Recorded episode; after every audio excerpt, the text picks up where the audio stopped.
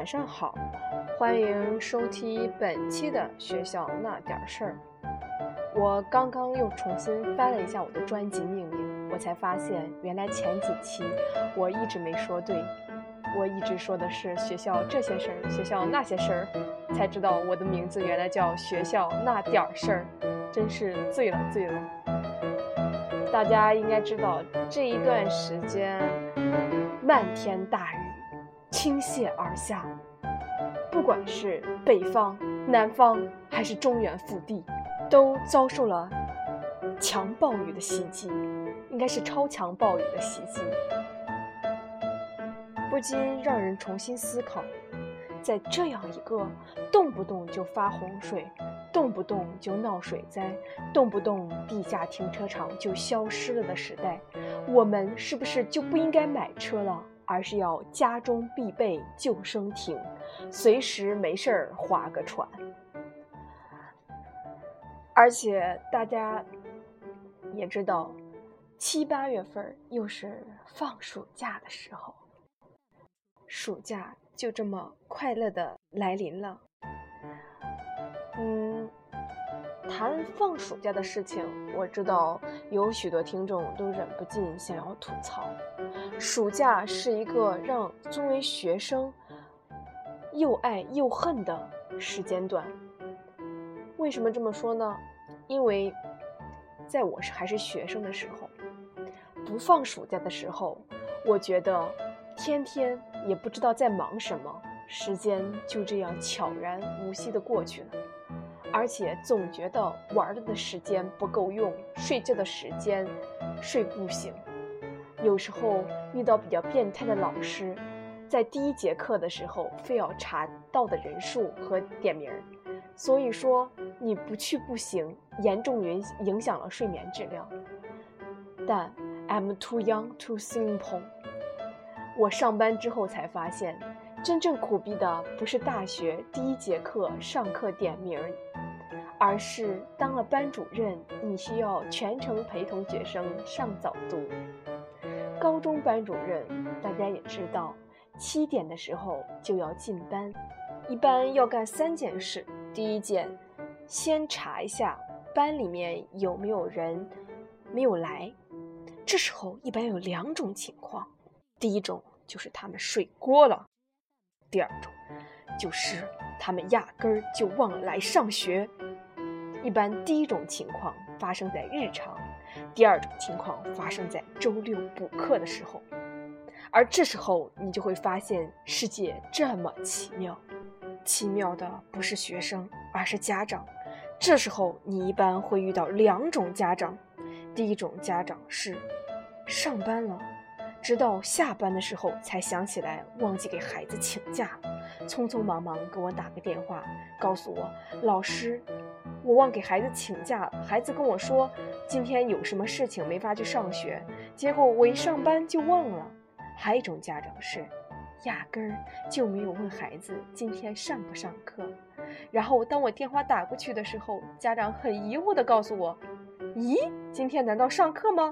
我的孩子没告诉我呀。”所以说我周末的时候想让他睡个懒觉，就没叫他起床。那行，老师，那我们等一会儿再去上课。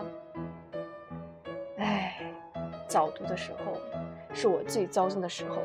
当你把全班的人数清点过一遍了，又把这些不管是因为睡觉迟到，还是因为请假没来的同学清点一遍之后，那么你要干第二件事，就是围着班里面转圈圈。每个早读其实都安排有相应的任课老师布置每天早读的任务，但是班主任也必须来呀。你要转圈圈，校长的意思是说。早上嘛，学生比较困顿，老师要发挥应有的作用。啊，我刚才接了个电话，被打断了一下，然后我现在思路完全混淆了，我都不知道刚才我录到哪里了。啊，我就只能想起来我说到了早读进班的第二件事这个事情上。如果说跟之前跳了，大家不要介意啊。因为你们也知道，我的记忆力真的非常非常之不好。我想起来，我刚才录到哪里了？就是那个关于校长说的那句话。校长的意思其实是说呢，如果万一有学生身体突然之不舒服，或者有的学生情绪不是很好，心里面有什么心事，班主任要及时发现体察，然后呢，趁早早读大家都没有睡醒的时候，找这个学生促膝长谈。然后一般在这个时候呢。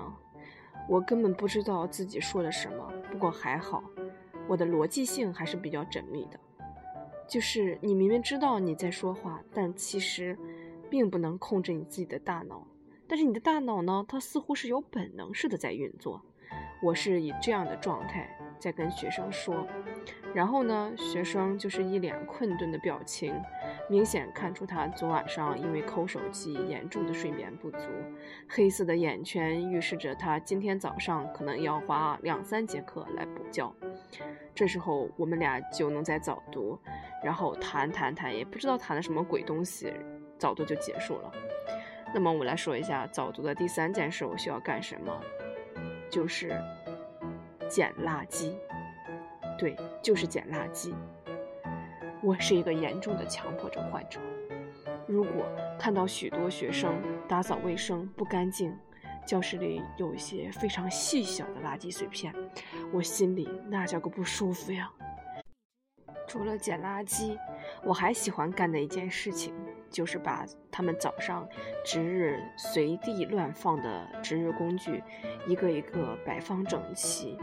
然后呢，把教室内外需要去整理的地方再仔仔细细整理一遍，把老师上课乱丢的粉笔头呀，还有他们就是值日的时候乱扔的擦黑板布呀，都叠好，然后整齐的放在讲台旁边。然后我们班的学生每次都非常惊异的看着我这样的举动。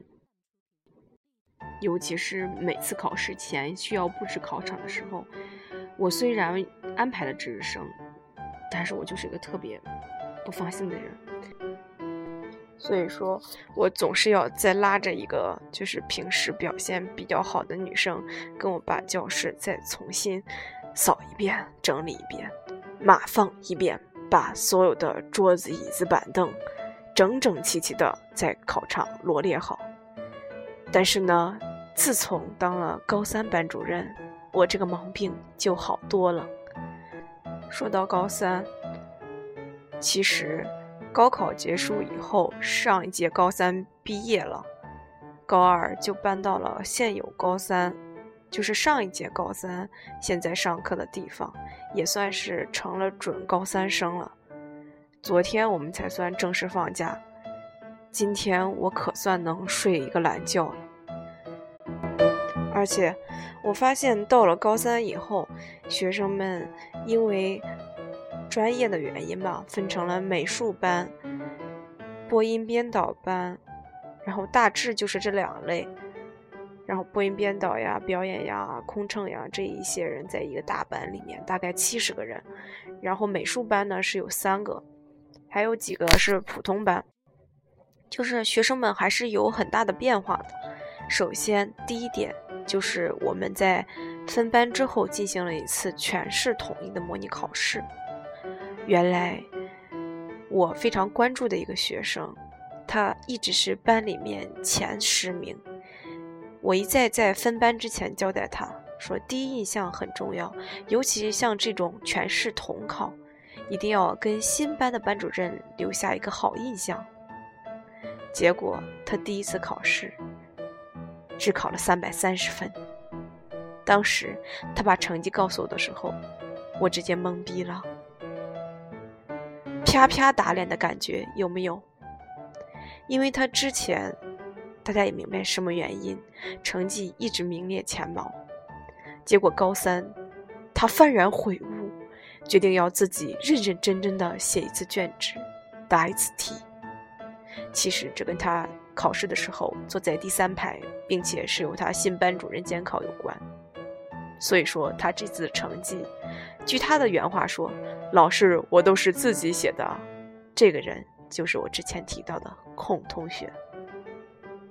对于这样的消息，其实我的内心是崩溃的，因为我之前跟他的现在这个新班主任说了很多好话，把他夸得跟朵花儿似的，而这朵花儿还没有绽放，就让他自己掐折了。然后再说一下第二点改观的地方，就是学生们非常关注高三年级现在的教师阵容。比如他历史老师是谁，政治老师是谁，数学老师是谁，语文老师是谁。但是呢，他过度的关注之后，该不学习还是不学习，并没有什么卵用。不过嘛，相比高一、高二、高三作业完成质量还是有所改观的。对了，说到这次统考，插播一个有趣的小插曲。因为我坐的这个办公室呢是一个大办公室，可能将近有三十个老师，因此呢，天天学生们你来我往，穿梭不息。然后有一次我在呃自己默默的备课的时候，就听见一个学生在跟他们的语文老师聊天，那个学生就跟他老师放下海口说，这次语文他一定要考到一百三十分。结果呢？前两天，他们老师，我们老师之间又在聊天的时候，才知道这个孩子连九十分线都没有过。我内心只能呵呵了。高三的孩子果真牛逼，吹得更大了。结果现实，尤其是残酷的现实，分分钟把他们踩在脚下。我们学校有一个非常有趣的传统，就是呢，上高三之后。终于，教室的空调可以在炎热的夏天使用了，也从它的装饰性变成了实用性。可能真的是有空调，少出汗，自习课上厕所的频率明显的提高了。我大概查了一下班里的记录本，一节课上厕所的人大概就有十到十五人左右。由此看来，我是一个多么细心观察的老师呀！就连同学们这些微小的变化，我都知道的一清二楚。而且给大家插播一个小八卦：之前给大家提到的丁同学，然后在高三这一年比较搞笑，就是他之前有一个女朋友。但是呢，因为丁同学一直很批评女朋友不懂事，其实我觉得他女朋友非常好看，而且非常多才多艺，并且学习成绩很好。两个人却因为这种积少成多的小矛盾，最终走向了分手。说是迟，那是快，简直就如命运的安排一般。高三再次经历了分班，他跟他女朋友因为同一专业被分到了一个班。哈哈，而且跟追他女朋友的第三者也在同一个班，哈哈，简直是人生如戏，戏如人生。面对生活，全靠演技。大家也知道，作为一个就是教语文的班主任，基本上学生没有事情是不来找我的，而有事情的时候，也无非是请假让我给他们签个字。不是每学期，应该是每学年都要有一次学杂费退费吗？我只是刚领到钱，把这个消息告诉了我们班里的某一位同学，真的只是一个人。你们要知道，他们高三的时候已经分到了不同的班集体，非常分散。我们。原来高二那个六十人的班级可能被拆分了，拆分到四五个不同的小班级当中。我在想，怎么样才能通知到他们每个人呢？谁知，I'm too young, too simple。下课的时候，他们全来了。哇塞！我第一次感受到如众星捧月般的温暖，因为我们退费是有零头的。后面有个点儿九，也就是说有九毛钱。我总不能说跟学生说，我退给你一块钱，你找我一毛钱。一般谁没事在兜里面装着一毛钱？结果我们高二年级原班长就是在没分班前那个班长非常大方，说老师退几个人？我说再退六十个人。他说老师，我把那个一毛钱都给你吧。然后他给了我六块钱，帮全班同学把那一毛钱都付清了。当我就这件事之前嘛，我就是遇见第一个来拿钱的女生。我说：“你看哦，老师教了你整整一年，不如这一毛九毛钱你们就不要要了，留给老师买个饮料或者冰糕吧，也不多。你看啊，六九五块四，六九五块四啊，没有算错，没有算错吧？我是语文老师，如果算错的话，你们不要怪我，我要去用计算器先算一下。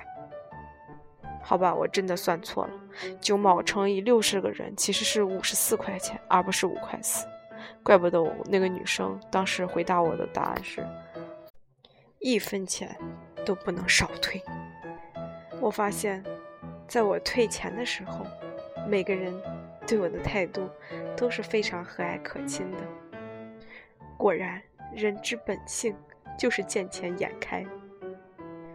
虽然每个人都是一个单独的个体，但面对退费这件事情，无论过了多少年。无论送走多少届，大家的选择全部都是一样的，那就是老师，你千万不要跟我家长说到底退了多少钱，我整个暑假就靠这笔退费活着了。哎，老师，我是体谅他们的，所以说呢，我在给家长说退费这件事情的时候，没有告诉家长退了多少钱，而且我也跟家长说明了，是你的孩子不让我告诉你的，呵呵。总而言之呢，终于放假。虽然说放假第一天就下起了倾盆大雨，并且是下下停停，停停下下，但是呢，我也是感觉好幸福啊！今天早上睡到自然醒，中午又去做了瑜伽，下午又去学校看了会儿书。虽然晚上又是淋着瓢泼大雨回到了家。但是万幸，我听妈妈的话，带了雨衣哦。在学校，尤其是没人的时候，没有那些糟心的、非常吵闹的学生，也没有那些家长里短的老师，然后就我一个人的时候，在办公室，三十个人的大办公室啊！哇塞，我是又蹦又跳，又喊又叫，整个楼只有我一个人，好开心呐！除了楼下一楼看门的师傅之外。我一个人在五楼，哇！人生的自由莫过于此，再也没有比这更自由、更美好的事情。所以说，总而言之，放假真是一件特别特别美妙的事情。希望那些没有假期的好朋友能够感受到我这种喜悦。那么今天的录播就到这里结束了，再见。